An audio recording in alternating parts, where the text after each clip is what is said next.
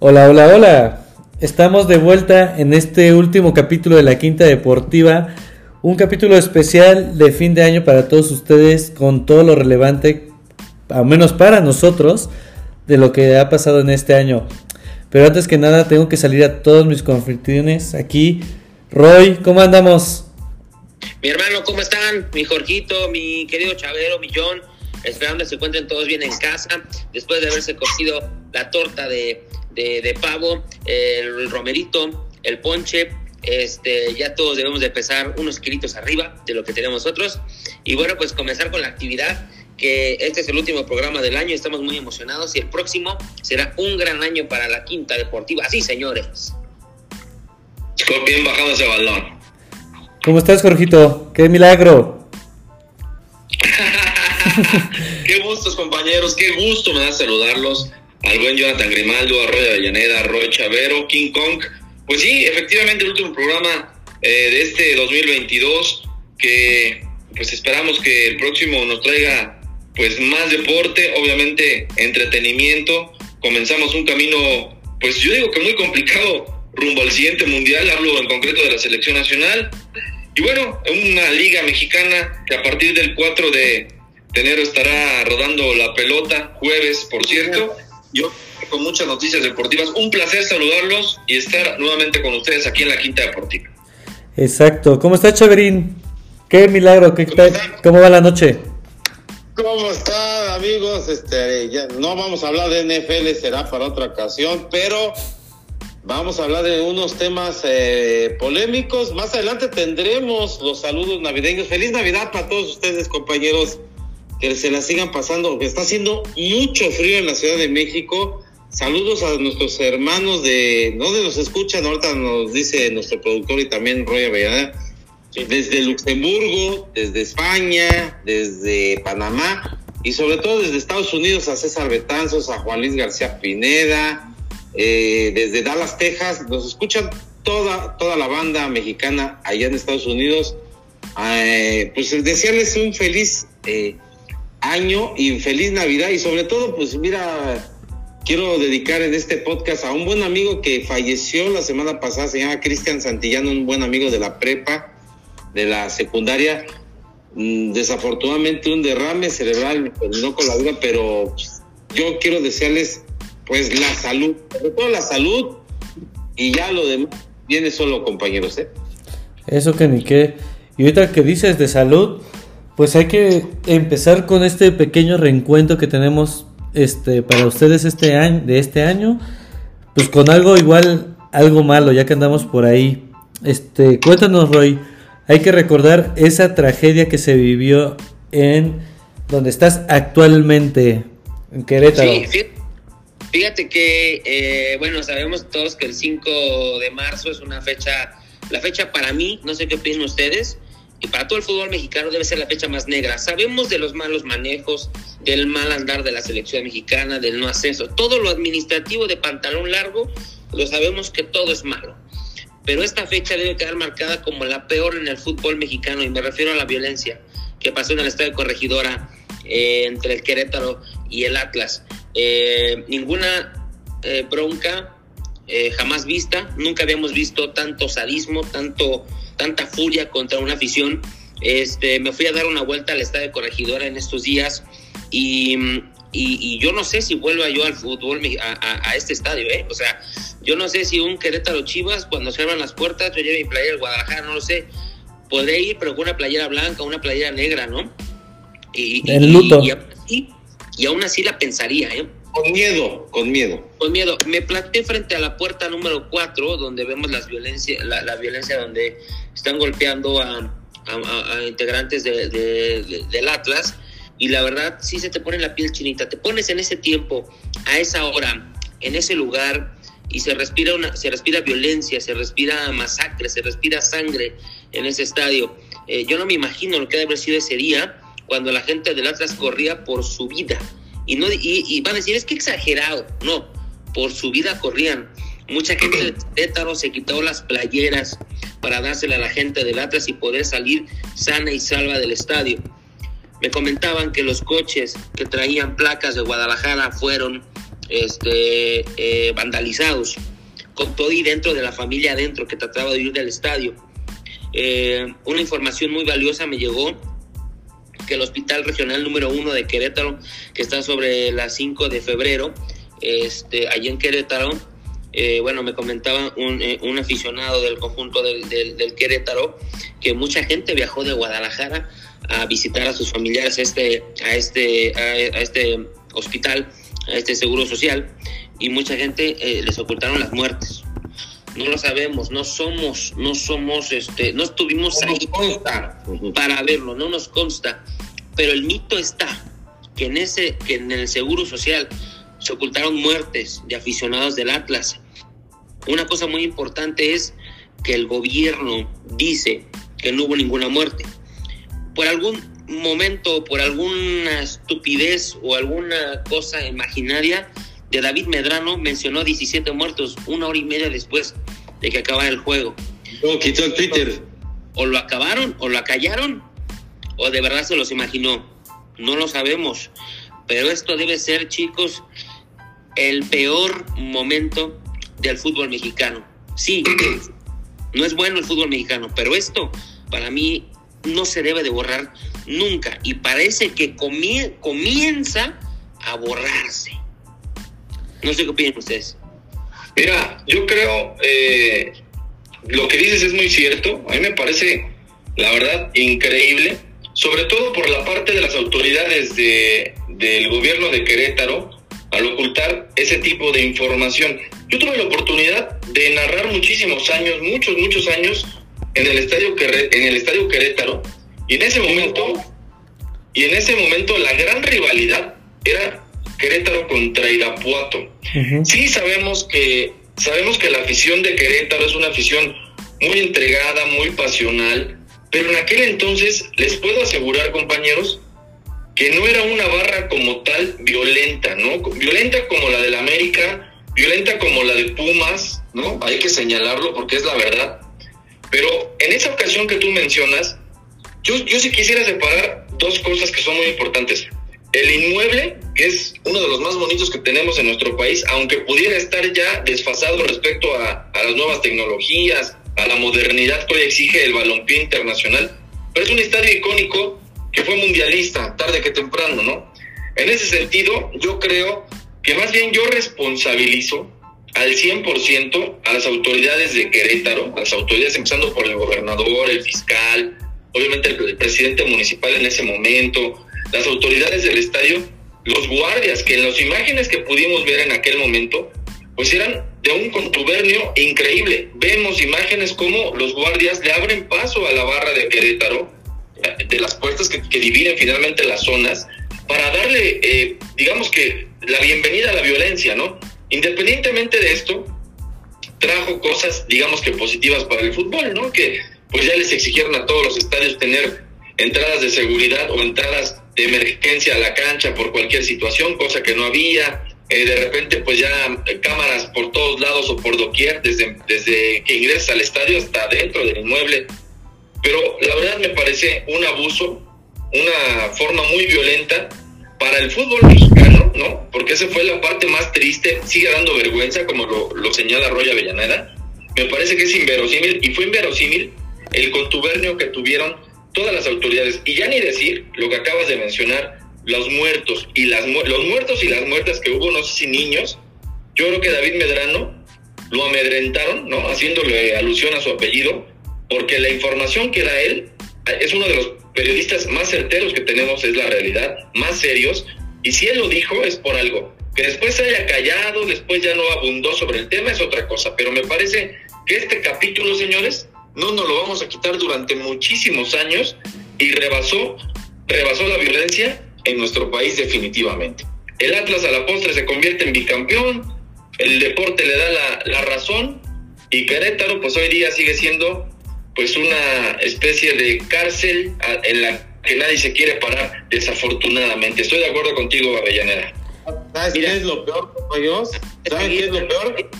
Quiero, quiero des- eh, eh, leer el, el Twitter de David Medrano, que es muy importante, y se ofrezco una disculpa a todos, los- a todos por la información de 17 fallecidos que publiqué el sábado sin tener la certeza. Me ganó el sentimiento. Gracias a Dios que no se confirmó. Sin más pretextos, asumo mi responsabilidad y una disculpa a todos. Después de un tema tan delicado como este, no lo sé, lo dudo. Señores, no, pero... Eh, Llavero, no, y digo, y con respeto a ese, al, periodista David Medrano, insisto, mis respetos para él, no te puede ganar el sentimiento para decir 17, 17 muertos. Te hubiera ganado el sentimiento en otro tipo de noticia, ¿no? O sea, a lo mejor decir groserías en, en una celebración. Él sabía la cantidad de muertos y no nada más lo dijo él. Si vemos la repetición de toda la gente, los videos que hubo, porque muchos ya los borraron, ojo, ¿eh? los testimonios jóvenes, niñas, niños, señores, adultos, que hablaron, que estuvieron presentes en este inmueble, y vemos la descripción de los videos, yo creo que 17 muertos se quedaron cortos, ¿eh? De verdad, fue una Yotzinapa en Querétaro y permitido por la Federación Mexicana de Fútbol y las autoridades de Querétaro. Así lo digo. ¿eh? Totalmente. esa es la peor que la de, Pumas América del 85. Ahí les va yo, bueno, mi testimonio. Yo fui a Querétaro, Jorge, hace como seis meses les voy a decir mi testimonio, ¿eh? Clarito.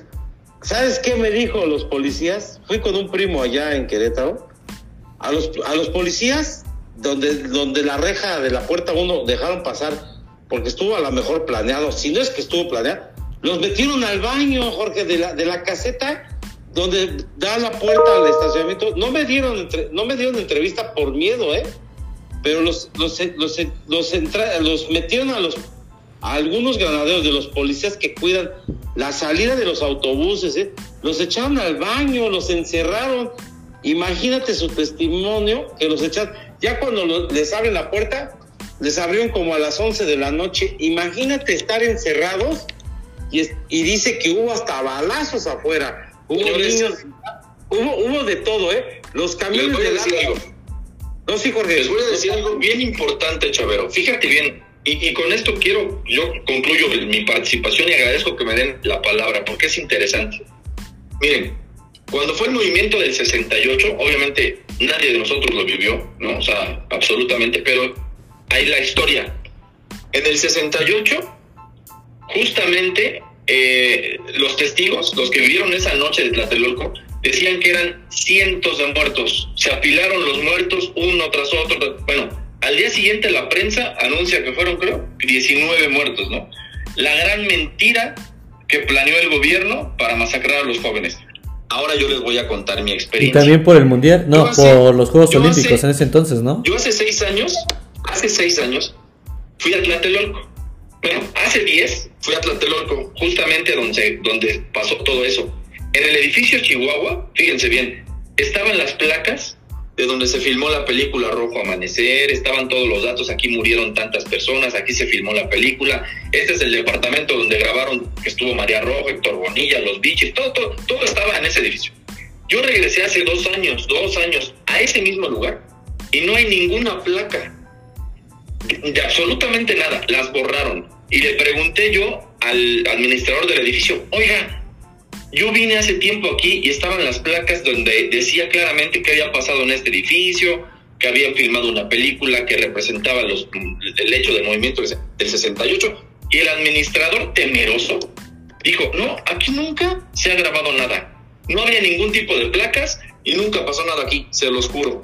¿Quién manda a hacer eso? ¿Cuál es el miedo? Entonces, esto de Atlas contra Querétaro, pues, era, era más que lógico que lo iban a querer borrar porque así convenían los intereses del gobernador, del fiscal y de los dueños, pues yo me imagino que del equipo de Querétaro, ¿no? No, no, no, sí, Jorge, mira, todo va de la mano, mira. Es política.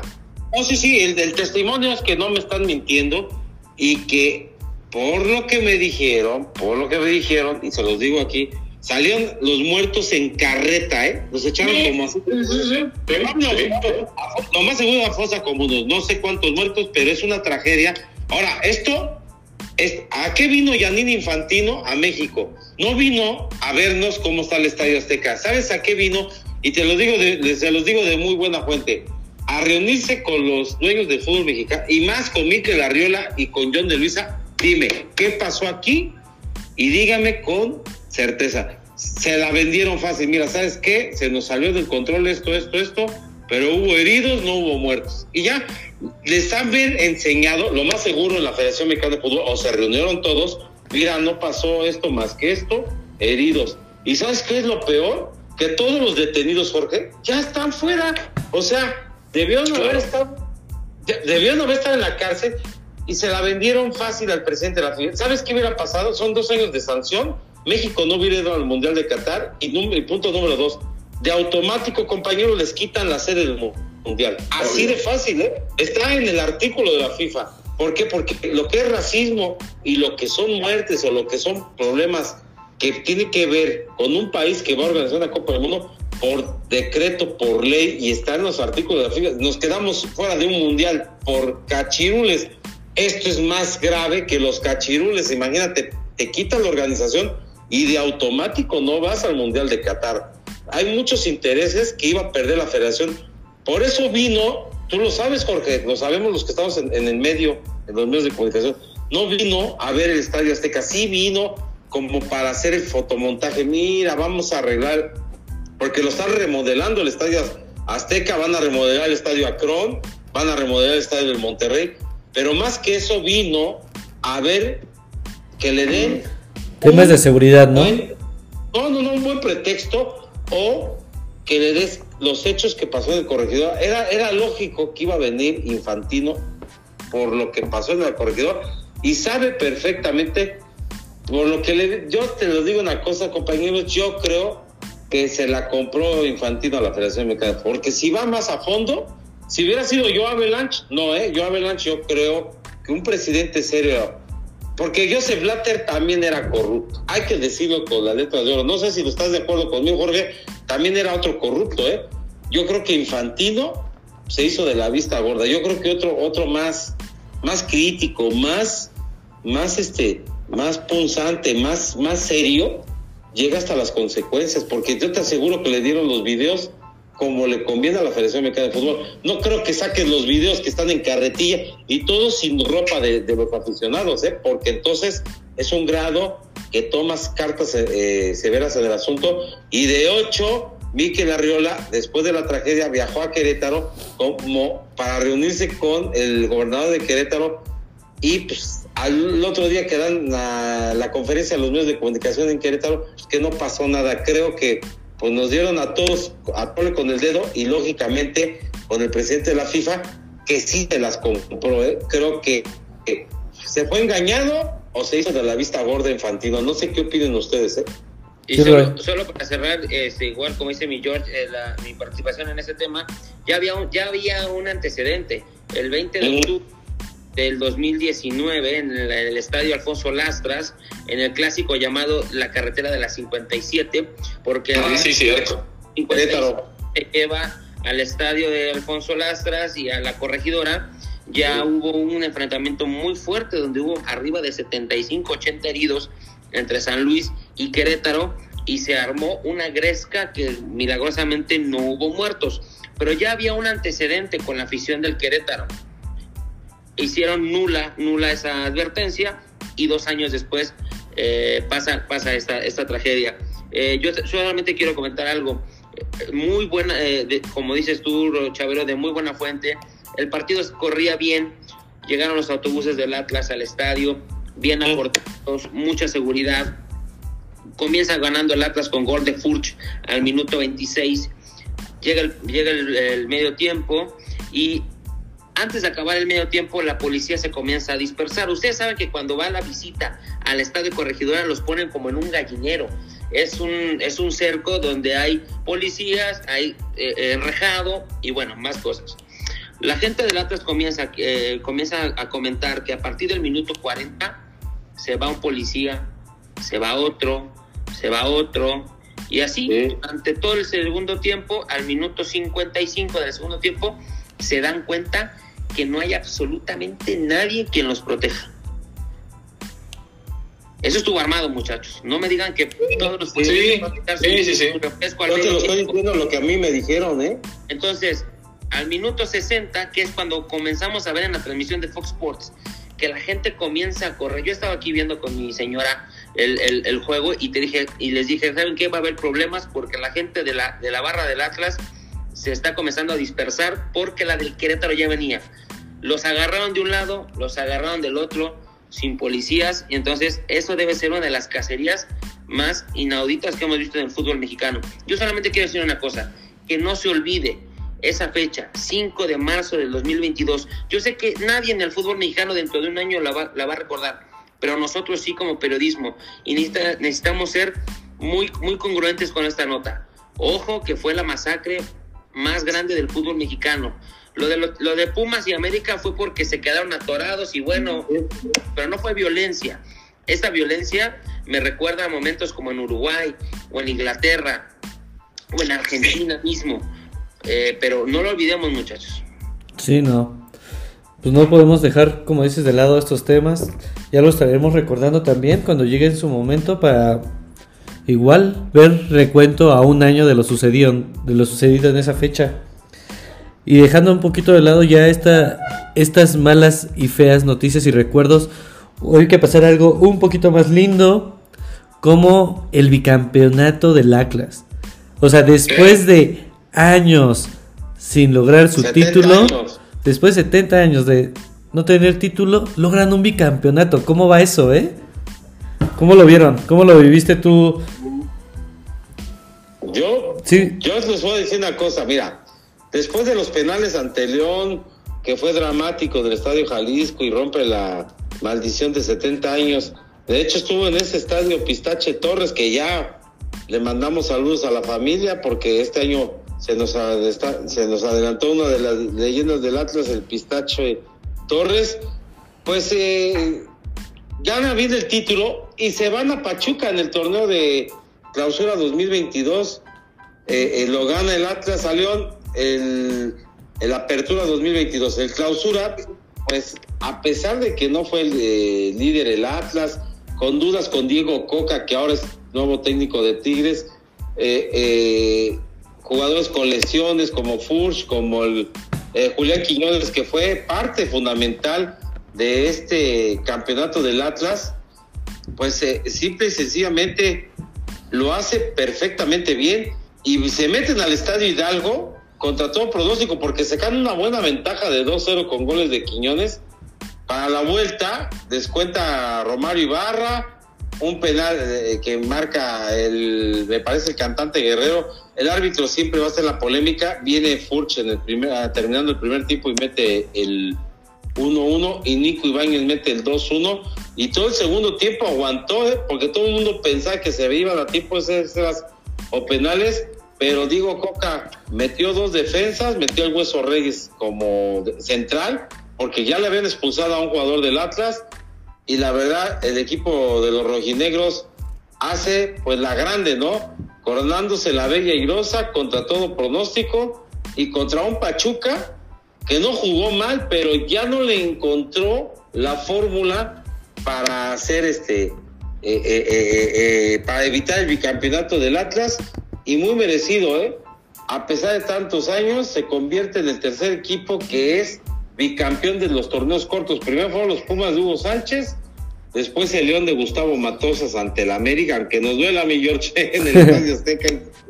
Sí, hombre. Y después el bicampeonato de Pachuca. Tres títulos, tres bicampeones. Es el, ¿qué les dije? El Pumas, el León, el León y, el, Atlas. Y el Atlas. Así que son tres bicampeones que se dice fácil, pero no es fácil, no, no es fácil ser bicampeón del fútbol mexicano. No sé qué opinan ustedes, eh, Roy y Jorge. Venga, mi Jorge, juega, juega.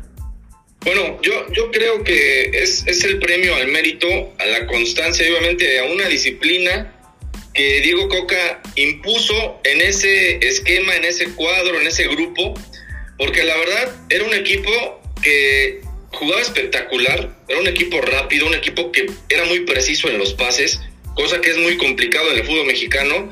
Casi todos los equipos del fútbol mexicano adolecen de la materia prima que es dar un buen pase. Y Diego Coca los ordenó muy bien. Era un equipo eh, muy práctico en la media cancha, muy veloz al frente y muy, muy efectivo en su saga defensiva, ¿no? Yo creo que a mí me da mucho gusto, más bien no creo, me da mucho gusto. Este, primero el campeonato, me emocioné como aficionado al fútbol por la afición. Si hay una afición fiel, fiel, fiel, fiel, no apasionada, que son cosas diferentes. Apasionado, los del Tigres y los del Monterrey. Pero fieles como tal, fieles, son los del Atlas. ¿eh? O sea, es un equipo que no abandona, que no juzga, que no provoca a sus propios jugadores, que no critica, que se la comieron durante 70 años sin un título. Y cuando lo consiguen, a mí como aficionado me dio mucho gusto, porque yo siempre decía que después del América, el Atlas era el conjunto que más me gustaba, cómo practicaba el fútbol. Obviamente por ese desempeño y esa oportunidad que casi todos los, técnicos le dan a sus fuerzas básicas, ¿no? Es un conjunto que regularmente saca muchos jugadores y que además es un, equipo noble, o sea, es difícil que odies al Atlas, a excepción que le vayas a Chivas, porque es el clásico regional, ¿no? Es el equipo a vencer, obviamente, en la región. Pero el Atlas es un equipo no modesto, pero que no se mete con nadie, ¿no? Si tiene un rival, a vencer es Chivas, punto. Los demás pues simplemente son rivales que tiene que ir enfrentando y tiene que ir este, sorteando a lo largo de un torneo. En esos torneos, en ambos, el Atlas se mostró más poderoso que Chivas, se mostró más poderoso que América, incluso que Tigres y que Monterrey, ¿no? Por esa disciplina que Diego Coca le impuso, el fútbol que imperó en todo momento y sobre todo la paciencia, porque en, ese, en esa final, Rodrigo, a pesar de que iban perdiendo 2-1 en la final de ida, el Atlas supo reponerse Nunca lo vimos disminuido, nunca lo vimos este, cabizbajo, deprimido dentro del terreno de juego, gracias a ese gran trabajo de un técnico que hoy de una u otra forma pues es técnico de los Tigres, no sé cómo le vaya a ir en Tigres, la verdad, es, otro, es otra forma de jugar, es otra ideología, es otra exigencia obviamente, no sé si Diego Coca esté listo para agarrar un tipo como Tigres, yo pienso que sí, después de ser bicampeón, pero la verdad es que a mí en lo particular el campeonato de Atlas es el reflejo de un esfuerzo y un sacrificio colectivo, incluyendo a los dueños, porque Atlas tiene no sé cuántos dueños, pero sí tengo que decir que desde que lo agarra el grupo Iraragorri, bueno, los Iraragorri, Atlas fue otro. Y lamentablemente ya no le dieron, no sé qué pasó, porque en el torneo que acaba de terminar Atlas, pues fue borrado, fue eliminado prácticamente, pero también hablamos de un Pachuca que ya había llegado en esa final y que perdió con el Atlas, que le dieron seguimiento, que hubo una continuidad del trabajo de Almada y que a la postre se convierte en campeón. Entonces, el premio al mérito a la continuidad, tanto para Atlas y para Pachuca, el actual campeón del balompié mexicano, y obviamente, insisto, por la afición de verdad, me conmoví al ver primero el campeonato y después el bicampeonato, ¿no? Cosa rara, ¿eh? Cosa que no ha conseguido ¿no? En estos torneos cortos, los dos más grandes, porque no hay más, es la realidad. En México hay América Chivas o Chivas y América. No lo han conseguido, desafortunadamente. Vamos a ver si en esta nos toca Roya Avellaneda, Chavero, eh, Grimaldo, este, pero creo que Atlas deja la vara muy alta para el siguiente bicampeón. ¿eh? Totalmente. ¿Cómo ves, Roy? Pues, sí. pues mira, a mí como aficionado del Guadalajara, el campeonato que consiguió Atlas, el primero, su, segundo, pues, en el 2021. Realmente como aficionado fue cuando fue campeón Cruz Azul, que también lo disfruté, ¿no? Este campeonato del Atlas también se disfrutó de forma muy, en su momento no lo veíamos medio polémica. Este, al final voy a dejar, al final voy a dejar algo que, que va a dejar picante la mesa. Ojo, pero, primero quiero comenzar con el 2021. No sé si sea el primer equipo en no, no irse en adelante en el marcador global en, el en, cuartos, de en cuartos de final. Eh, empató a cero con el Monterrey y luego en Guadalajara empataron a uno. Marcador global 1-1, avanza Atlas. En semifinales viene el Atlas y le juega muy bien en Ciudad Universitaria y le gana 1-0. Allá en el, en el Jalisco gana Pumas 1-0, marcador global 1-1. Empatito. Global. En la final, obviamente, León da un partidazo 3 a 2 en el Nou Camp y luego en el Estadio Jalisco gana 1-0. Eh, gran partido, penales. 3 a 3. Y totalmente este, eh, inequívoco el campeonato del Atlas. Nos vamos al 2000, a 2022 y desde ahí ya que se venía viendo, no sé si influyó eh, algo, algo que ver, no sé si influyó lo de la violencia en Querétaro, no lo sé, pero no sé si influyó este campeonato en que le dieran el campeonato al Atlas de la violencia. Dos, eh, con Chivas, Chivas venía de ganarle 4-1 a Pumas en repechaje, se enfrentan al Guadalajara, y por diestra siniestra, postes, mala puntería del Guadalajara, avanza. Punto del Atlas, fallas de JJ Macías, en fin, era un partido que lo tenía Guadalajara en el Jalisco dominado. Luego se viene el partido más polémico que he visto, eh, que he visto mucho tiempo, el Tigres Atlas que cerró allá en el en el Nuca, en el volcán. En el volcán. Partidazo, ¿no? Con ocho alineaciones indebidas del sé. Y luego, y luego viene la final, que este, con, contra Pachuca, que también una, una buena final ahí, un penal en el minuto 15 del primer tiempo que todo hubiera cambiado para Pachuca. Gol de Julio César Fuch, Fuch que de penal eh, hizo que el Atlas ganara. Pero para mí me da muchísimo gusto el primer campeonato. El segundo ya no tanto, muchachos, porque sí se vio polémica. sí se vio mucho conflicto, mucho ayuda del VAR, eh, de la federación. Y ahí, va, ahí les va la pregunta que va a dejar picante esto. No sé qué opinen ustedes. A mí me da mucha mala espina, muchachos. Los dos equipos con los que ganó el Atlas el bicampeonato son de un solo dueño. Y son de Jesús Martínez, de. Tuca. Ojo ahí. Nadie se va a acordar, como siempre. En el fútbol mexicano todo se olvida.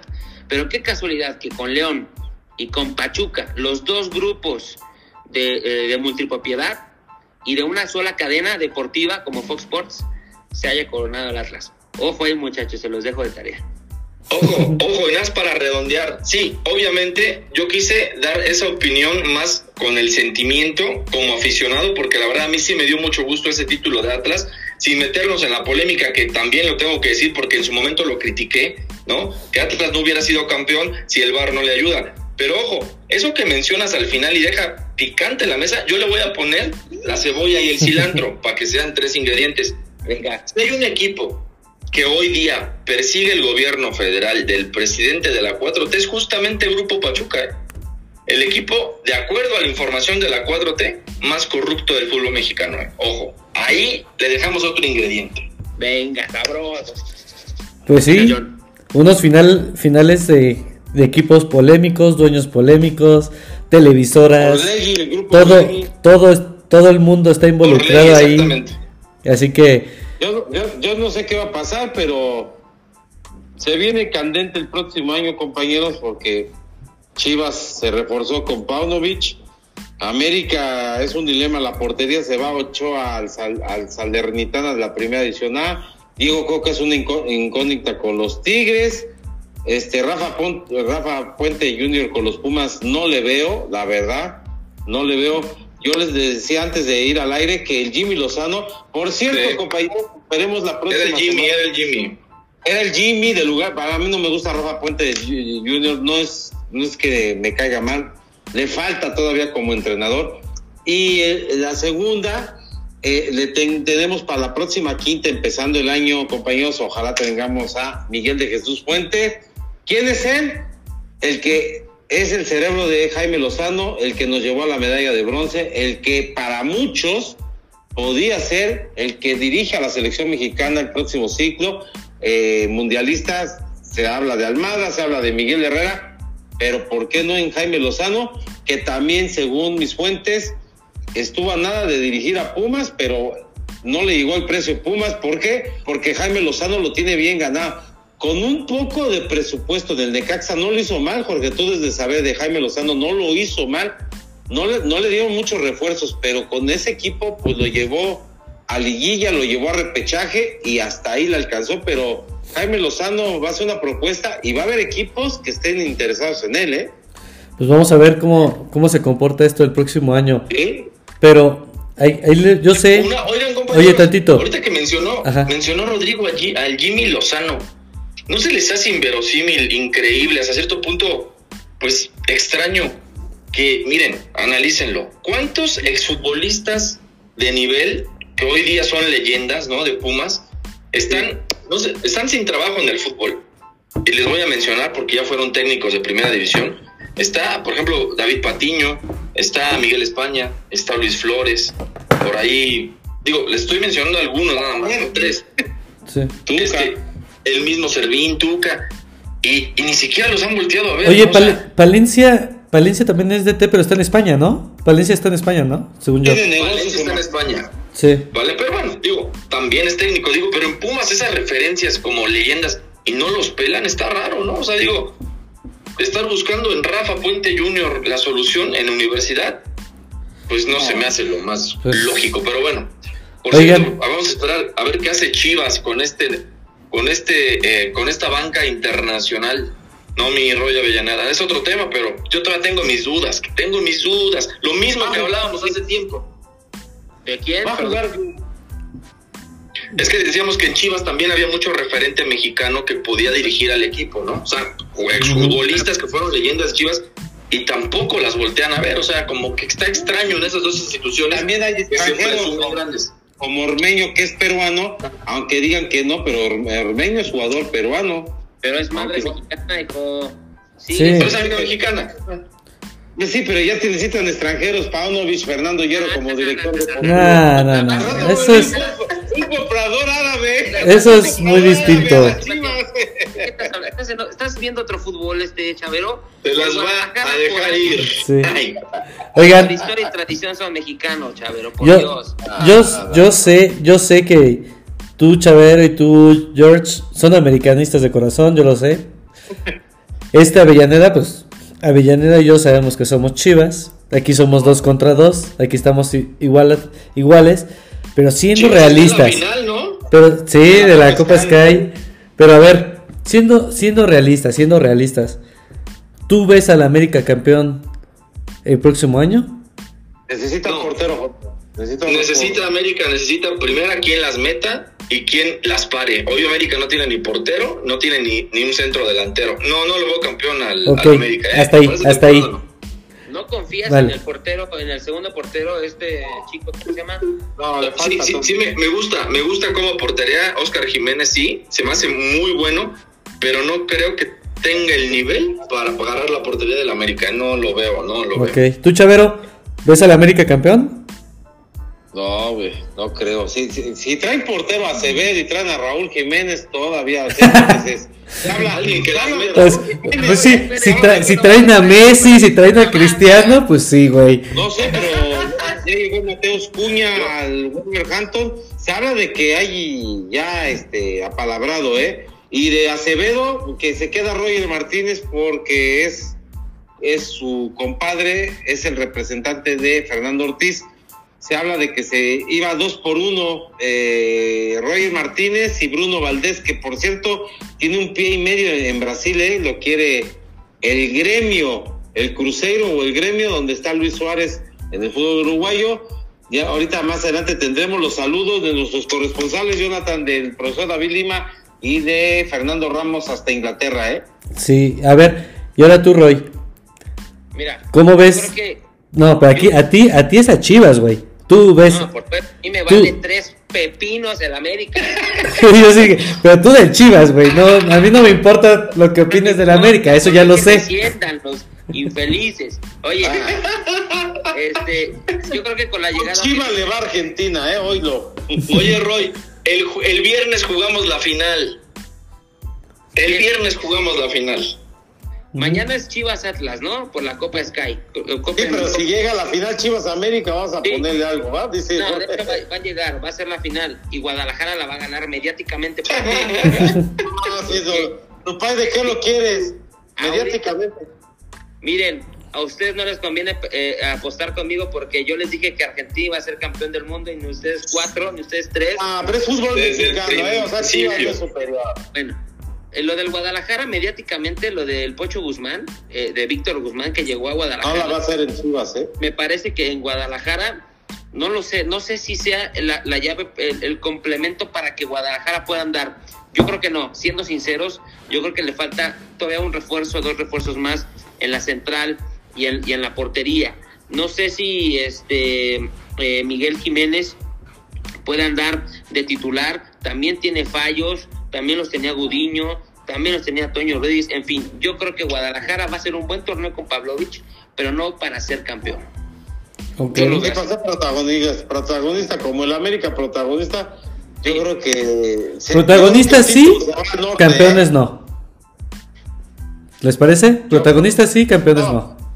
Exactamente, y yo creo que el título se va para el norte, pero en fin, ¿Qué tenemos, productor? ¿Qué, ¿Con qué nos vamos los saludos desde Europa o Brasil? Vamos a escuchar primero a la gente de Brasil. Ahí tú le tuviste ahí una preguntilla, ¿no? Vámonos. profesor David Lima, buenas noches, ¿cómo está? Luis Suárez se va al gremio de Porto Alegre. Diego, Valdés, Diego Valdés es Bruno Valdés de la América. Hay mucho extranjero en Brasil. ¿Cómo está la situación en Brasil? Feliz Navidad y feliz año, profesor. Buenas noches. Buenos días desde Inglaterra. Sí. Perdónenme.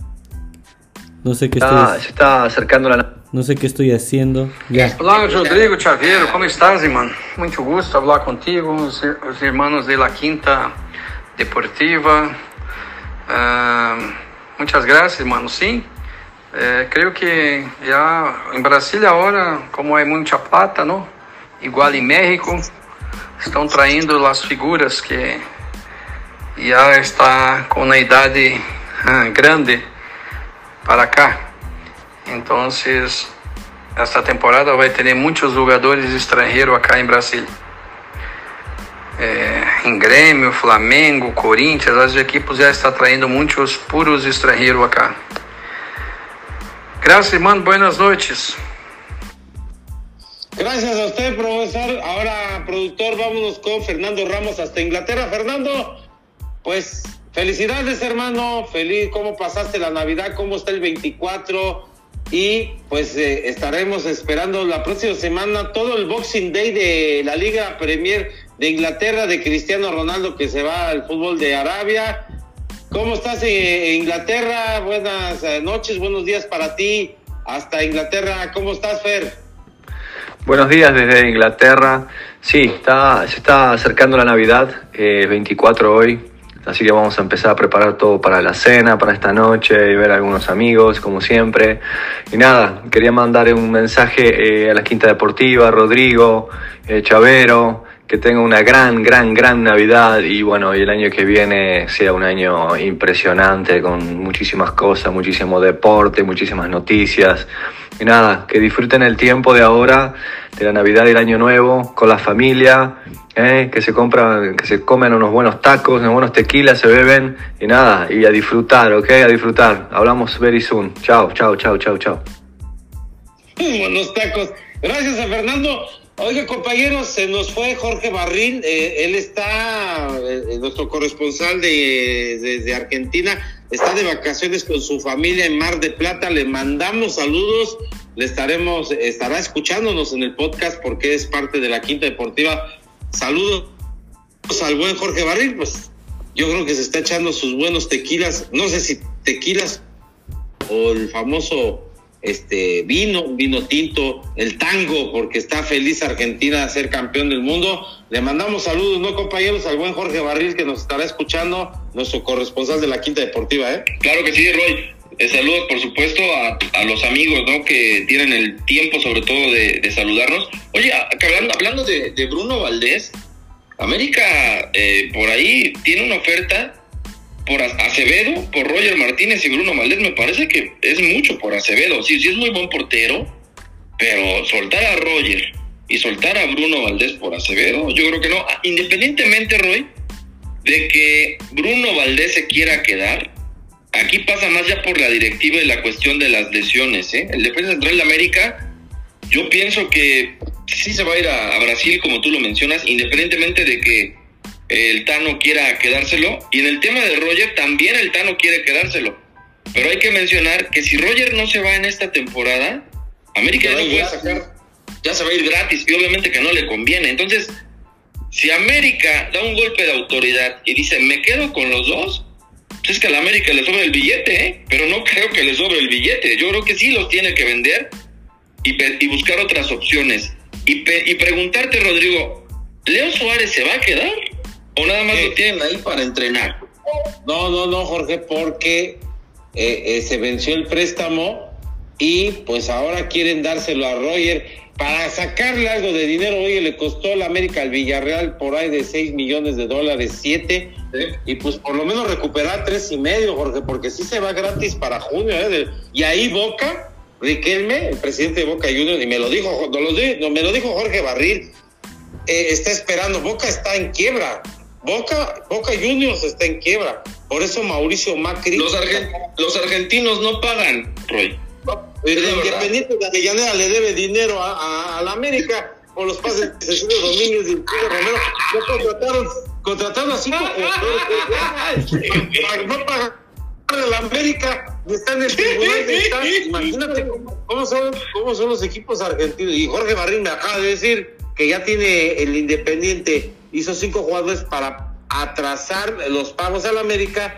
Y también Jorge Barril sabe bien perfectamente cómo está Boca Juniors, que quiere todo gratis. Y Riquelme, según Riquelme ya le echó un telefonazo a Roger Martínez, pues vente gratis, aquí te pago nada más tu sueldo y no me costas, no me vas a costar ni un peso. Así son los argentinos. Pero ¿qué tal, Jorge? Cuando te, te venden un jugador de Argentina, te piden mu- mucha plata, ¿no? Sí, no, no hay que negar, Sí. no hay que negar la calidad de algunos argentinos. O sea, la verdad, no para mí, para mí, para mí el mejor argentino, el último que llegó al fútbol mexicano con nivel, por mucho es Rubén Zambuesa, ¿eh? Por mucho. Y ya tiene mucho tiempo, ¿eh? Ojo López, ¿eh? Pero también este. No, no, eh, el último, el último. Pedro Delgado, Mauro Camoranés Ajá, claro, o, o esos ya son un poco más para atrás, tienes razón, pero el último es Rubens, ¿no? Argentino de nivel, pero de ahí ya no han salido, la mata ya no ha dado tanto, ¿eh? Sí, Antes no. les alcanzó a ser campeones del mundo. Oigan. Y, y de Argentina, vámonos, de la Patagonia, vámonos para acá un poquito más al norte. Hablar campeones del mundo. de hablar. No cualquiera lo dice. Sí, Además, está cabrón. De las playeras más No, caras y más solicitadas en nuestro país son las de Argentina, ¿eh? Pues ¿Dónde hay- conseguiste la albiceleste, mi Roy? No hay, hay más de la selección mexicana que están al 3% que las de Argentina. Todos los meseros de la condesa, ¿Dónde güey. No tengo nada contra Argentina, sí, tricampeón, pero con ayudas arbitrales, ¿eh? a pesar de que lo- Messi fue el mejor del mundial. Lo, lo dijimos, Roy, ahí en el grupo de WhatsApp. Messi lo ganó todo, pero no me pueden decir, aunque lo tuvimos audiencia ni hace ocho días, ¿eh? Messi ya.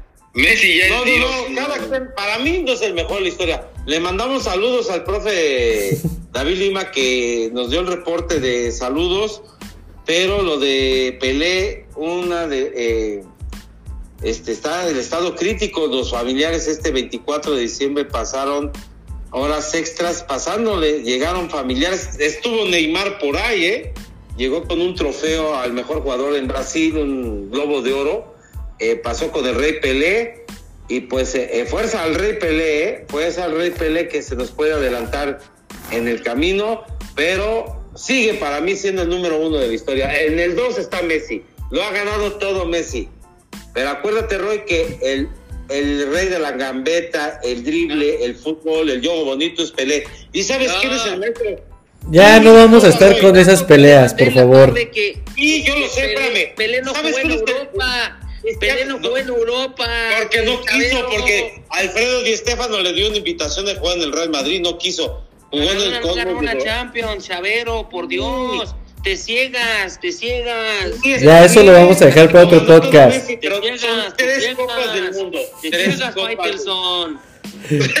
tres copas del mundo. Quiero que las gane Messi. No lo- ¿Sabes quién puede rebasar a Pelé? Si se pone las pilas en Mbappé. Ese, güey. Kylian Mbappé. Él sí, para que vea. Él sí. Bueno. Ahorita Ya nada más que no- y respeta Por el- el Messi, por favor, ponte. Por eso, está bien Messi. Yo no, no tengo nada con Messi. A mí me cae bien. Y eso que yo soy, yo soy número uno de Cristiano Ronaldo, ¿eh? que también es Salón de la Fama.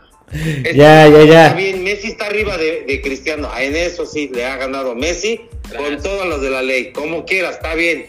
Pero el Rey Pelé, es- ¿y sabes quién es el maestro? Tú dime, Roy Avellaneda, ¿quién es el maestro del Rey, del Rey Pelé? Es un brasileño, ya está muerto, y se llama Garrincha. Es el, es el maestro de todos, ¿eh? No se habla de Garrincha, pero Garrincha le enseñó a jugar a Pelé. Así de fácil. Bueno, pues de Pelé, de Brasil, vámonos a la perla tapatía. ¿Por qué no? Porque de ahí es el primero de los que para mí, no sé ustedes me van a decir, pero para mí es el deportista destacado y es Checo Pérez, con la participación de este año también que tuvo en Red Bull, logró un tercer lugar, algo que ningún piloto mexicano había obtenido. ¿Cómo lo vieron? Hermanos Rodríguez, compañeros. Y los hermanos Rodríguez, ¿eh? los aplausos, ¿no? Para Chequito. No, no, y, te digo una cosa, Jonathan. A pesar de, los. De, de, de, ¿Cómo se dice? Le puso. No el cuerno, ¿eh? No, no dice el cuerno, pero lo, lo, no lo defraudó, lo traicionó más Verstappen. Mira, eh, eh, hay, hay carreras como la de, me parece, la de Abu Dhabi, el Gran Premio de Mónaco, el Gran Premio de los Estados Unidos, donde va en primer lugar Checo Pérez y la orden de Red Bull, eh, de, de, Marco, quien es el presidente también de, de Red Bull y también de Christian Horner, de de que simplemente son órdenes que obedece. Checo Pérez no lo trajeron para ganar la Fórmula 1, lo trajeron para que quiten a Lando Norris, para que Lewis Hamilton lo quites del camino y le des el campeonato mundial de pilotos al, al piloto de Países Bajos a, a Max Verstappen y el campeonato mundial de constructores. Lo que ha hecho el Checo Pérez es inimaginable, lo mejor eh, para mí va a ser el Premio Nacional del Deporte. ya lo fue, lo fue. El deportista, sí, el deportista del año en México, por arriba de la selección mexicana, de del que tú me digas de Julio de todo, Jorge. Es el deportista de moda. Y creo que el Checo Pérez, a pesar que la última carrera que fue, no fue en Brasil, me parece que fue en. En Dubái. En, en, Dubái. En Qatar, en Dubái en Dubái eh, eh, eh, se le fue el segundo lugar porque lo tenía casi amarrado, simplemente le falló la, las llantas, le fallaron los pits y creo que Checo Pérez va a dar pelea, pero le trajeron a Daniel Ricardo, que es el australiano, perdón, para hacerle competencia, pero creo que también dijo Christian Horner que regañó a, a Max Verstappen porque en el Gran Premio de México, donde fue tercero, Dice Max Verstappen que él se escuda y él dijo, es que como el checo no venía atrás de mí, yo no voy a dejar que gane Lewis Hamilton.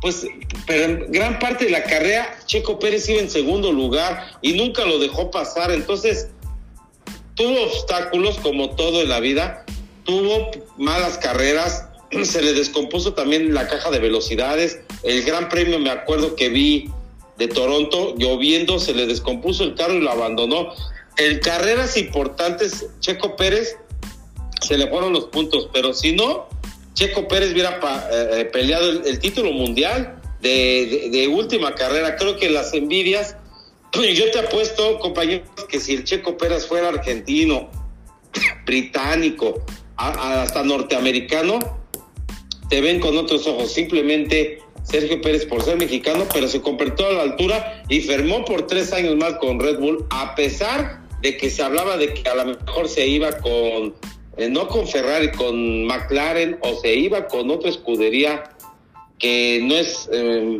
mayor de los pesos pesados, pero creo que lo que ha hecho Sergio Checo Pérez ya rebasó las expectativas de todos nosotros, de todos los mexicanos y sobre todo rebasó a los hermanos Rodríguez, que ellos se mataron en unas carreras que si no se hubieran matado, todos hubieran dicho, no, pues hubiera sido mejor los hermanos Rodríguez hubieran dominado la Fórmula 1. No es cierto. Si no se hubiera matado Salvador Sánchez en el boxeo, hubiera sido mejor que Julio César Chávez. Tampoco no podemos comparar algo que no pasó y que no, no lo vivimos y que ni lo vimos en nuestra época. Creo que Sergio Pérez, pues ya, es uno de los grandes y hay que esperar la próxima temporada en la Fórmula 1 porque al Checo Pérez se le va a exigir el título mundial, no segundo, tercero, que sí va a ser va a estar entre los primeros lugares del Campeonato Mundial de Constructores y tiene que responder con buenos resultados de Red Bull, porque yo creo que después de que salga de Red Bull, él dice que se va a retirar,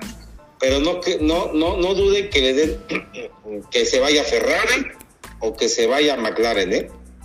Exacto. ¿Tú cómo ves, Jorgito? Pues yo creo que este la escudería austríaca tiene un gran reto, tarde que temprano como dice Rodrigo, con la incorporación de Ricardo, eh, como para meterle calambres, no sé si podemos estar hablando de una especie de capataz, pero yo creo que el nivel que tiene Sergio Pérez, digo, está, por demás decirlo, está por encima de muchos pilotos que a pesar de ser más jóvenes no tienen pues la capacidad de Checo, ¿no? Por Checo Pérez es un, es un piloto con mucha picardía, un piloto como que más, lo voy a decir, no es aplicado al, al, deportismo, de la, al, al, deporte de la Fórmula 1, pero más, más picoso, ¿no? Más picarón. Es un cuate, por ejemplo, las mejores carreras de Checo son en las, en las pistas de calle, ¿no? Es donde yo vi a un Checo durante toda la temporada manejando mejor, haciendo las mejores vueltas. De hecho, en la, en la pista de Mónaco, es donde, desde mi perspectiva, em, empieza a tener una rivalidad muy fuerte con su compañero Verstappen. Desde aquella carrera en Mónaco, que era una, es una pista muy difícil, pero es una pista callejera, ahí muestra los mejores niveles el checo. Es mi perspectiva, aunque no soy un aficionado muy este, efervescente respecto a la Fórmula 1, pero sí veo las carreras. Entonces, partiendo de esa, de esa eh, opinión, considero que él tiene la capacidad sea en Red Bull o en cualquier escudería, obviamente que tenga una buena, eh, una buena máquina, ¿no? Un buen carro, pienso que Checo Pérez puede sacar adelante cualquier empresa. Esa es mi perspectiva. Ahora, no sé qué vaya a pasar eh, con Red Bull, si lo sigan respaldando, porque hay una un favoritismo muy marcado a favor del, del holandés, eso es una realidad, eso no lo podemos negar, esa rivalidad no nació de la nada, yo sentí a Checo muy resentido al final de las últimas carreras de la temporada, incluso en la previo a la carrera de Abu Dhabi, que señala Rodrigo Chavero. Las declaraciones de Checo Pérez ya eran de un cuate ya muy como más que compañero, como enemigo, que me hizo recordar la rivalidad que traían en su momento Alan Prost con Ayrton Senna en McLaren. Ahí es ese tipo de rivalidades que a pesar de que eran y traían Malboro los dos y según competían para lo mismo, no es cierto. O sea, ya, ya era una situación más como de guerra interna que una situación de compañerismo. Entonces, ahí quién sabe qué pueda pasar. Yo creo que Checo, por su capacidad, por su talento, por obviamente por su trayectoria, porque ya no es un chavo de 20 años, puede sacar adelante el siguiente campeonato este, y ojalá le vaya muy bien. Yo pienso que hay que ir a las carreras el próximo octubre. La quinta tiene que estar presente y a ver cómo lo tenemos que hacer, pero tenemos que ir a apoyar al chico. Totalmente. ¿Tú cómo, ¿tú cómo lo ves, Roy? Bueno, sigue, Roy. ¿Tú cómo ves con el chiquito? Pues mira, este, yo la verdad se, se los he dicho, este, yo no soy fiel fanático de, del automovilismo, pero tampoco soy capaz de pararme dos, tres de la mañana para ver los gran premios. Pero sí me compré mi gorro. Sí me compré mi gorro.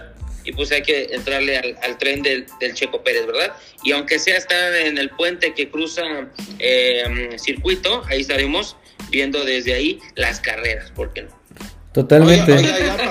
para, terminar, el Checo Pérez de tocar el tema de Jorge. Mira, Jorge, eso, eso es cierto, ¿eh? de, rivalidad. Les voy a tocar el tema. ¿En qué me refiero? ¿Sabes qué pasa con Max Verstappen? Perdón. Que nunca pensaron que el Checo Pérez iba a dar una pelea eh, eh, eh, de animal, de, por decirlo, de cabrón. Nunca pensó que se le iba a subir las barbas, como decimos en México. Pensaron que nada más desastre de Luis Hamilton. Eres un, un piloto de segunda. Ahí se demuestra la clase de piloto que es. Te voy a decir por qué. Simplemente yo sí vi algunas carreras. Lo castigaron, se le ponchó neumáticos, chocó con un chino. Después este, tuvo problemas con Fernando Alonso el español. De, de, salía de la parrilla de la, del número 10, del número 13 y llegaban en el sexto lugar, quinto lugar. El buen piloto, Jorge, no es el que gana las carreras. Para mí, alguien me enseñó me junté con Chacho, que en ese, eh, el que está en Fox, el eh, Luis, Luis, este, está de, le mandamos saludos a Luis el Chacho, que está en Fox. Me junté porque sí juntaba, yo, tú lo has de recordar, Jorge, íbamos a las carreras de NASCAR en el autódromo, o íbamos a sí, con Alberto Hernández, con Mario Rodríguez. Íbamos a Guanajuato. Mario Domínguez. Mario Domínguez. Mira, expertos saben que, y ellos, ellos saben del automovilismo que el buen piloto cuando remonta posiciones, ese es el gran piloto, porque sabe lo que es aguantar 60 carreras y remontar 15 lugares. También Max Verstappen lo hizo, pero nunca pensaron la capacidad del checo. Pensaron, lo contrataron a Red, en Red Bull para, para quitar del camino a Lewis Hamilton, porque pues era el multicampeón mundial, y porque ganaba y ganaba. A raíz de que llegó el Checo Pérez, más Verstappen brilló. Y eso no lo pueden negar, ¿eh? Hasta en su primera temporada, más Verstappen le regaló un carro de último modelo. Esos son que debes de reconocer. Pero como dices tú, Jorge, empezaron las envidias, empezaron los, los duelos personales y pues esto ya se calentó. Por eso trajeron a Daniel Ricardo como para darle un estate quieto a ver quién es el piloto uno y dos de Red Bull, pero me queda claro que a lo mejor yo veo al Checo Pérez una temporada más en Red Bull. ¿eh? Si esto sigue así, no dudes que llegue una buena oferta de McLaren, de Mercedes, de otra escudería, que o hasta de Ferrari, ¿eh? por ahí una de esas se va este eh, eh, el francés o se vaya también el español Carlos Sainz, cambien aires y una de esas Ferrari pues no es que seas traidor, pero pues el, el billete, ahí tiene que ver mucho el billete y en una de esas se va Sergio Checo Pérez a otra escudería, no tarda. Si siguen así, con este pleito personal, porque nunca pensaron que el Checo Pérez iba a dar más de lo que ha dado, ¿eh? Pues mira, hay un dato interesante y con esto cierro mi participación. Eh, fíjate, dice, nunca Nunca antes el jalisciense había tenido un, nivel como el que mostró en la temporada anterior. Subió, más bien, sí, subió al podio, o sea, en tercer lugar, en 11 ocasiones en la temporada. Fíjate, tercer lugar en 11 ocasiones en una temporada. Lo que en 14, en, perdón, en 11 años subió 14 podios. O sea, imagínate, o sea, fue impresionante la temporada que hizo Checo Pérez. No quedó en segundo lugar, porque ya lo dijiste, quedó en tercero, porque igual no le ayudó su compañero Max Verstappen, ¿no? Finalmente este, tenía una rivalidad muy fuerte ahí con los, con los Mercedes-Benz. Pero bueno, pienso que Checo tiene la capacidad para, para revertir y la llegada de Ricardo no creo que le meta presión, aunque ya existe esa rivalidad y dicen que no llega más que para el tema comercial, pienso que Checo no, no debe de preocuparse si sigue corriendo de la misma forma y si la empresa lo apoya con el mismo vehículo que tiene Max, Max Verstappen. Exacto. Sí, no, y mira, yo se los pongo así rápido para seguirnos con el siguiente. Este Checo Pérez es un, es un piloto desarrollador de carros. Para eso lo llevaron, eh, para eso estuvo en McLaren, por eso estuvo también antes Aston Martin, antes llamada Forza India, este, todos, él, él siempre ha sido un desarrollador de, de, autos y lo llevaron a Red Bull para llevar a desarrollar un mejor auto. Eso fue por lo que está en Red Bull, eso es lo que ha hecho, ha ganado mucho. Richardo está ahí por cuestiones comerciales, en la vida le van a dar la oportunidad otra vez por estar a Red Bull. Eso se los firmo ahorita, en la vida va a estar otra vez en un carro de los primeros. No, no va a estar. Pero bueno, vámonos al con el segundo mexicano que tengo aquí, que cierra por un segundo año muy bueno, una campaña muy buena. Y hablamos del Culuchi, Julio Urias. Muy buen. Estupendo. Jugador con los Dodgers. compañeros. Muy buen pitcher. Pero es, es un toro Valenzuela 2 y es el próximo referente del próximo, escúchelo bien, ¿eh? Del Clásico Mundial lo más seguro es que lance seis entradas con la selección mexicana de béisbol que va a dirigir. Me parece, eh, ahora les digo, del manager de la selección mexicana, pero eh, Julio Urias va a ser el estandarte de la selección mexicana el próximo año y además renovó contrato con los Dodgers de Los Ángeles. Me parece por ahí de 45 millones de dólares garantizado, muy merecido y él fue uno de los más valiosos en la Serie Mundial que le ganaron los Dodgers me parece, le ganaron hace dos años la Serie Mundial. a los Astros de Houston, no, no les digo con quién fue, pero el equipo de los Dodgers hicieron un tremendo temporada. tuvieron más de 100 triunfos en la actual temporada. Los despacharon eh, los Bravos de Atlanta. Y luego los Bravos fueron los actuales campeones de la Serie Mundial pasada. Y después, en esta temporada, ¿qué pasó? Los Bravos los despachó los Phillies y ya conocemos que los eh, Astros de Houston fueron los actuales campeones de la Serie Mundial. Pero lo de Julio Urias, me respeto porque no se llevó el trofeo de Cy pero se lo llevó Verlander, el pitcher de los Astros. Gran temporada también de Verlander, pero Julio Urias, compañeros, no sé qué opinan al respecto. Va a ser el estandarte del Clásico Mundial de la, del próximo año, donde México aspira a estar entre los primeros seis eh, puestos. Creo que se lo va a llevar Corea o Japón, que tienen a Otani, que es el pitcher y bateador de los Angels de, de Los Ángeles. Y creo que también Corea, el tremendo trabuco de Estados Unidos. Japón, Corea, Estados Unidos se lo pueden llevar. No hay que descartar República Dominicana y Puerto Rico, pero México va a estar peleando en el Clásico Mundial, ¿eh? Totalmente. Oye, aparte, ¿sabes qué? Acaba de salir la nota en un diario de, de, béisbol que puede lanzar a, los Yankees, ¿eh? Ahí el equipo de la Gran Manzana de, de dos jugadores de los Dodgers que son eh, y Osvaldo Peraza, Peraza, perdón, este sería importantísimo ver a un jugador mexicano en el Yankee Stadium ahí en la Gran Manzana, ¿no? O sea, sería una No lo han soltado, Roy, porque tiene garantizado, sí tiene, salió una nota del USA Today y también de los eh, Ángeles Post, un diario rotativo que está en Los Ángeles, que había interesado, ¿sabes por qué? Porque los Dodgers querían al señor juez Aaron Judge a cambio de Julio Urias y unos 60 eh, millones de dólares nada más para que te imagines, pero no lo soltaba la dirigencia de los, de los Dodgers de Los Ángeles. Por supuesto que Dave Roberts, el coach de el, el manager de los Dodgers, no lo va a soltar a, a, cambio de que traigan al señor juez, pero Aaron George ya firmó un contrato de más de 250 millones de dólares, casi llegando, rebasa el tope salarial de los Yankees en 285 millones de dólares, el mejor pagado por ocho temporadas. Imagínate lo que firmó el contrato. Por eso no se va a Julio Urias, al menos que le den buenos prospectos y un buen billete y se vaya como otro pitcher que se vaya a los Yankees. Es lo que quieren los que le van a los Yankees de Nueva York, que vaya un mexicano allá. Totalmente. Pues nada más mencionar que este joven de Culiacán, por cierto, tiene 25 años, pues es un jugador muy joven.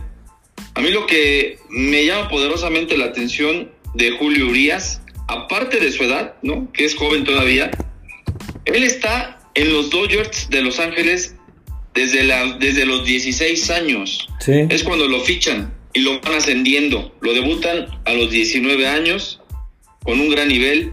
Pero lo que más me sorprende, lo que más me sorprende es que él desde pequeño trae un tumor en el ojo izquierdo que ha sido operado una y otra vez, una y otra vez. Es, es zurdo y a pesar de esa discapacidad de la vista del ojo izquierdo, sigue siendo es abridor tarde que temprano de los Dodgers bueno, y también mencionar que hasta la cárcel, o más bien, ya fue detenido por las autoridades estadounidenses por violencia doméstica, ¿no? Y esto lo menciono, que a lo mejor no tendría nada que ver, pero a veces este tipo de, datos, ¿no? Que hoy es muy fácil encontrarlas en la red, en internet, pues de repente hay noticias como medias picosonas que hacen desprestigiar al deportista, ¿no? Por una situación que a lo mejor no te Creo que ahí se nos. No que ver nada con él. Y lo menciono porque justamente este eh, se habló mucho de de este deportista. Sí.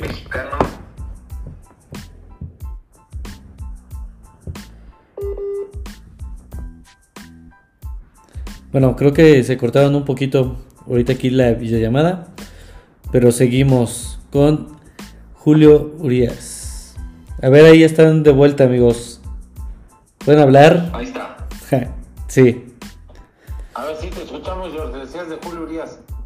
Sí, les comentaba que, no descarten que este, este joven, con ese nivel que ha mostrado en los últimos cuatro o cinco años, pueda ser un candidato amplio también para ser uno de los mejores referentes, estoy hablando netamente del deporte a nivel global mexicano para el próximo año y que eh, me sorprende que a pesar de, de, que él desde muy pequeño tiene un tumor en el ojo izquierdo y que es zurdo, sigue manteniendo ese nivel. Digo, lo ficharon a los 16 años en los Dodgers, tiene 25 años. Tiene una trayectoria impresionante ya con el equipo y sigue siendo este, un, un buen referente de los Dodgers. Me queda, me queda claro que puede hacer algo interesante. Una cosa, en paz descanse otro que se nos adelantó en el camino, compañeros de la Quinta Deportiva. May Brito, el que llevó a, a Fernando el Toro de Chihuahua, a Fernando Valenzuela, lo lleva él a Julio Urias de, de Sí. y Julio Urias de un paro cardíaco a sus 86 años, el buen Mike Brito, le mandamos saludos a su familia, el gran Mike Brito que es buscador de talentos en el béisbol mexicano, la verdad se va un grande que lleva no más bateadores, se llevó a Oscar Soria de, de los Diablos, se llevó en su momento a Jorge Cantú, al Bronco de Reynosa, se ha llevado a, Joaquín Soria, se ha llevado a Esteban Loaiza, se ha llevado a mucho talento mexicano y uno de ellos es eh, Julio Urias. Así que Mike Brito, pues eh, Jorge, le va a hacer falta eh, buscadores de talentos. No había como Mike Brito que se llevaba tanto pitcher mexicano al, al béisbol de las grandes ligas. Es un duro en este año 2022 que se nos va. Por cierto, Mike Brito se va uno de los grandes cazadores de talentos del béisbol mexicano, ¿eh? Totalmente, pues vamos a ver qué pasa con, porque pues México, pues sabemos históricamente tiene muy buenos pitchers, así que a ver qué, qué nos depara el futuro. Este, ¿qué, te- qué les parece si pasamos con el otro jugador que tengo aquí? A ver si lo Toscano, ubican. Ajá, Juan Toscano. Él nació en Oakland, pero su mamá es mexicana y ganó el campeonato de la NBA con los Golden States. No sé si tú viste eso, Royce. Igual, perdóname, Con- repíteme. no te preocupes, con Juan Toscano. El basquetbolista de los Golden States. Yo, yo les voy a decir otra. Creo que se nos fue tantito ahí el Roy. Yo, decir una cosa, compañeros. Primer mexicano que gana un título de la NBA. El primer anillo, ¿no? Stephen Curry. Sí, claro. Primer anillo. Por encima de Eduardo Nájera, que estuvo muchos años en los Mavericks de Dallas. Me tocó Sí. entrevistarlo. Y Pero, me oye, tocó en la época Pero él hizo más carrera. Él hizo más carrera en España, ¿no? Más que nada él hizo. Ajá. Eh, eh, eh, ahora fichó este año, compañeros, para esta temporada, con discreta actuación con los Lakers de Los Ángeles de LeBron James, pero Sí. Juan Toscano fue parte de la banca, pero fue parte de relevos ante las lesiones de Stephen Curry, de Clay Thompson, Steve Kerr, que es el, el manager campeón. Eh, para que muchos sepan quién es Steve Kerr, el güerito Kerr, que decía Pepe Espinosa, en paz descanse, cronista, tú lo debes de ver, Jorge. Eh, Pepe Espinosa, muchos años de TV Azteca, le mandamos saludos a la familia de Pepe Espinosa. En paz descanse. Un buen colega de básquetbol y NFL. Él entrevistó mucho a Nájera, lo trajo a México. eh, Jorge Tusein y varios vividores del básquetbol mexicano pues, se quedó estancado. Me tocó platicar mucho, también en paz descansa el profe Leopoldo González, lo vas a ver, recordar, Jorge, conviví mucho con él en el Comité Olímpico Mexicano, cubrió Sí, el béisbol, básquetbol, y no lo dejaban trabajar. Eduardo Nájera no vino a representar el básquetbol mexicano por los intereses que pasa con las eh, el básquetbol mexicano. Es como el chicharito con los federativos, lo mismo, nada más que en otro sentido. Entonces, después de Eduardo Nájera estuvo Horacio Llamas, estuvo por ahí el Diablo Quintero, ha habido buenos basquetbolistas mexicanos. Y él es, y Juan Toscano es el primer basquetbolista en ganar un título de NBA, De como NBA. sea, ¿eh? de, ban- de banca, si era guardia, jugaba de poste, pero ya ganar un título de NBA eh, no, es, no es fácil, ¿eh? Y deja No de es eso. Y más en el, en el básquetbol, Jonathan, que ha estado estancado en el, el básquetbol mexicano. A mí me tocó entrevistar mucho a, Eduardo Nájera y me lo decía llorando. hasta que no se vaya Jorge Tucen, Jorge, los vividores del básquetbol mexicano, que lo dejaron estancado. mira, me tocó entrevistar a Francisco Contreras, que es otro vividor del Comité Olímpico Mexicano del boxeo. Todos los vividores se llevan el dinero del fideicomiso de la CONADE, del Comité Olímpico Mexicano, y los dejó embarrados con Mario Vázquez Raña, otro que ya en paz descanse también le dio el poder al Tibio Muñoz. No han hecho nada en el deporte federal y el básquetbol lo han tumbado. Y a pesar de los pesares, este eh, Juan Toscano es campeón de la NBA y ha estado en el centro básquet y ha estado con la selección mexicana en el campeonato, en el premundial. A pesar de que no le fue bien, le ganaron a Puerto Rico, por ahí perdieron con Dominicana, le ganaron por ahí, me parece, a Canadá. Han participado y el básquetbol mexicano ahí la lleva. En una de esas, Jorge, que he platicado yo con Víctor, un buen amigo que vende tamales aquí en Azcapotzalco, él es basquetbolero. Él me decía que México tiene muchas posibilidades de ir al próximo eh, Juegos Olímpicos de París 2024. Claro que tienes que pasar por el Centro Básquet y el Preolímpico, donde está Argentina, donde está Brasil, los Estados Unidos, Canadá, que son potencias y que han ganado muchas medallas y que son referentes del básquetbol a nivel mundial. Así que felicidades a, Juan Toscano, Jonathan Jorge, primer, primer, mexicano en ganar un título de la NBA, Emi Roy. Y a los, y a los, y a los 29 años, ¿eh? que es lo más impresionante. Pero bueno. Eso, eso es lo que se puede rescatar después de tener un mal un mal mundial de fútbol, compañeros. No todo es malo. Tenemos Fórmula 1 con un mexicano, el básquetbol y los taekwondoines, ¿no? Que ganaron igual. Sí, es lo que le voy a decir. Ahorita nada más les voy a dar ahí unos últimos datos para irnos, para que esto no se nos alargue más. Les voy a dar unos datos de, de, otras especialidades que no menos importantes. Quise sacar a estos tres que son los más destacados. Este, fuera del fútbol, porque pues ahí no hay, no, no había nada que destacar en este año. Pero también hablando, como dices, del taekwondo, pues recordar que en el mundial, eh, en el mundial de taekwondo que se celebró en Guadalajara, tuvimos tres medallas de oro, una de plata y dos de bronce. Y con esto superamos a Corea del Sur, que sabemos todos que son, es un país que siempre gana todo en esta especialidad.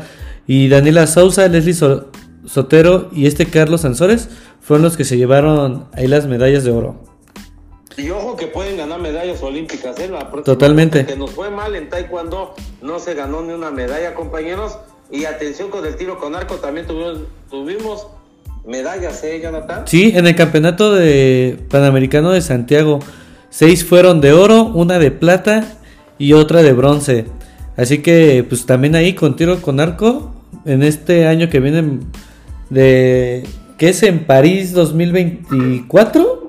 El negro, el abuelo, el abuelo que ganó medalla contra, con la mexicana en mixto en los Juegos de Tokio, en tiro con arco, eh, Mariana Vitti, hay muchas, eh, las Bretón, hay mucha camada, así que en tiro con arco pues eh, podemos ganar medalla porque no va el fútbol, ni varonil ni femenil, pero ojalá vaya el básquetbol, ojalá vaya el voleibol también de playa que hemos ido pero el tiro con arco y el taekwondo, atención que hay esperanzas de medalla. Y también en este año, compañeros, para terminar, Paolo Espinosa anunció su retiro, se dedica más a la familia y también Chayito Rosario Espinosa también se, eh, se va del taekwondo. Dos mujeres que han ganado más medallas, como lo dijo Ciani, en este país, pero dos referentes del deporte mexicano, ¿eh? Tanto Rosario Espinosa como Paola Espinosa, ¿eh? Exacto. también para mencionar, este, por último, antes de que cortemos, y agradecer obviamente a toda la gente que amablemente está al pendiente, escuchándonos.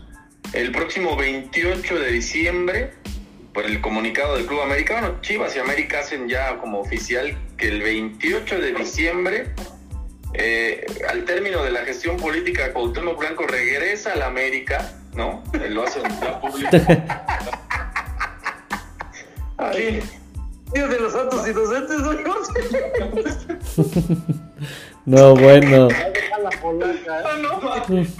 pero, pero, ¿por qué? O sea, Cuauhtémoc puede regresar como directivo, cabrón. Ah, no, sí, yo sí lo firmaría. ¿no?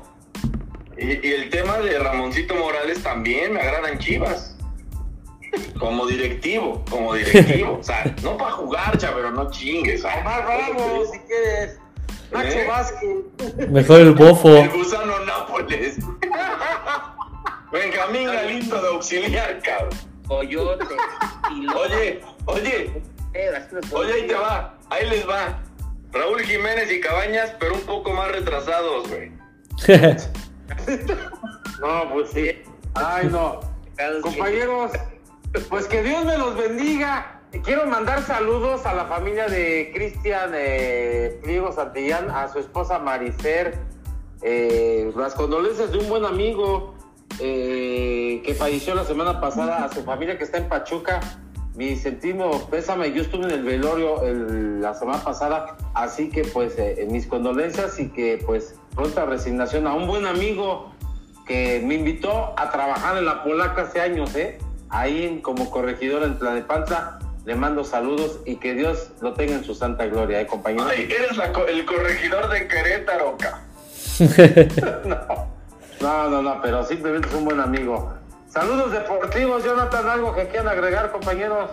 Yo solamente agradecer a toda la audiencia que, que la verdad nos ha escuchado, que descarga el episodio, que le da me gusta, que espera que, que salga el ¿Por dónde nos escuchan, Jon- eh, puedes cargar. Gracias a toda esa gente, que gracias a ustedes. Y, y bueno, nuestro trabajo, ahí vamos, queremos crecer y de la mano de, de los, de los radioescuchas, de los podcast escuchas, ¿verdad? Podcasters. Estemos ahí presentes el próximo año. Gracias a todos. Feliz año, compañeros, 2023. Ojalá sea de éxitos deportivos y para todos nosotros en este gran programa de la Quinta. Jorge, eh, a nuestro productor, eh, a tu padre, a Jonathan Grimaldo, al señor Grimaldo, de pues hacer, de unirnos a la Quinta Deportiva y próximamente, ojalá estemos otra vez en la televisión de compañeros. Un Así placer, es, así un placer, gracias a todos ustedes. Feliz año, obviamente, y esperar, porque estoy seguro que sí va a ser la final el viernes de este torneo, este molero. Pero bueno, al final, torneo de preparación en la Liga Mexicana. Tiene que ser Chivas América la final. Nos estaremos hablando por ahí del viernes en la tarde-noche para ver qué, qué, qué celebramos. Y obviamente, celebramos, ojalá nos podamos ver antes de que termine el año. Y si no nos podemos ver, pues feliz y próspero año 2023. Cuídense mucho y recuerden seguirnos en todos nuestros. Bueno, en Twitch, a ver tu- tus redes sociales. ¿Por dónde te pueden seguir? Eh, a mí, arrebo- arroba Chavero Rodrigo, ahí estaré poniendo el podcast eh, que nos mandes, Jonathan, eh, que nos mandes en las redes sociales de la producción. Estaremos ahí, no en el Face, pero sí estamos en el Twitter, arroba Chavero Rodrigo, me pueden escuchar ahí. Tú, Perfecto. Roy Avellaneda, ¿por dónde nos pueden escuchar? Mira, el, mi personal es, se aceptan mentadas, sugerencias todo. Arroba Roy Avellaneda en Instagram y también en Instagram está el, el Instagram del podcast que es arroba podcast QD5. Ahí estamos informando siempre todo lo, lo que pasa, lo nuevecito, siempre está a los minutos ahí en el Instagram. ¿Tú, Jorgito? Todo, todas las redes, todas sin excepción, Jorge Emilio Pires. Y obviamente por el, por, por el podcast que acaba de mencionar Rodrigo, ¿no? Que ahí estamos todos. Perfecto. A mí me pueden seguir desde el Jonah Podcast. Ahí me pueden ver igual todo lo que estamos haciendo. Y pues vámonos. Feliz año, feliz Navidad, feliz Hanukkah, feliz todo lo que se venga El ahorita. próximo año tenemos entrevistas de lujo, ¿eh? Vinicio Bravo, López Meneses y atención con Miguel de Jesús Fuentes, nuestro próximo invitado, el auxiliar de Jaime Lozano, medallistas de bronce 2020 en Tokio, compañeros, ¿eh? Síguenos con Miguel Herrera, ¿no? A ver qué onda, a ver si le podemos... También, también el piojo, vamos a contactarlo, claro que sí. Lo invitamos a comer, ya no le gusta. pues cuídense mucho y vámonos. nacional. Posiblemente. cuídense mucho, amigos. Estamos hablando. Dos saludos deportivos, compañeros, feliz año, que Dios me los bendiga. Igualmente. Hasta luego. Bye.